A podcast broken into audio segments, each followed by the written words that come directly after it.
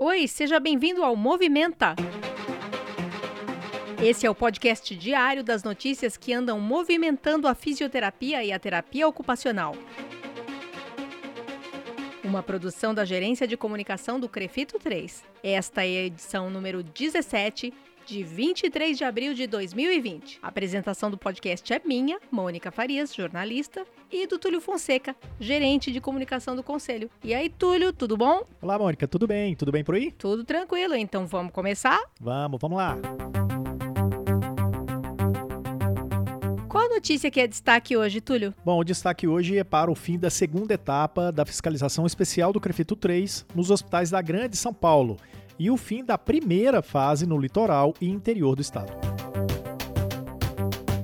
Em pouco mais de uma semana, foram visitadas 100% das 309 instituições do litoral e do interior de São Paulo, que estão mobilizadas para receber os pacientes vítimas da Covid-19. Isso significa que as 588 instituições do estado já receberam a visita da fiscalização especial do CREFITO 3 para garantir a biossegurança das equipes. A partir de hoje, serão ampliadas as visitas aos hospitais de campanha da Grande São Paulo e já vai ter início a segunda fase de fiscalização no interior. Na segunda fase, as equipes de agentes fiscais vão voltar aos hospitais do interior onde foram detectados riscos à segurança das equipes que estão na assistência aos pacientes com Covid-19. No caso do interior, 19% das 309 instituições visitadas apresentaram fragilidade, ou seja, havia falta de três ou mais itens de equipamentos de proteção individual. Nos hospitais da capital e municípios da Grande São Paulo, esse número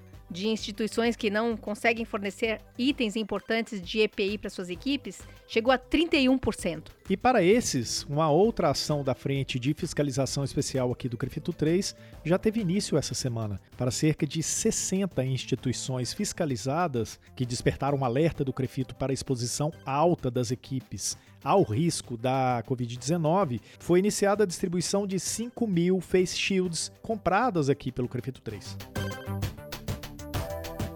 muitas coisas nessa pandemia da Covid-19, a estratégia definida há um mês pelos coordenadores da Frente Especial de Fiscalização do CREFITO 3 precisou passar por um reajuste de rota. Inicialmente estavam previstas três fases da fiscalização. A primeira fase de visitas, que foi precedida de um mapeamento das instituições, iria realizar uma primeira visita aos 588 hospitais e unidades de atendimento do Estado.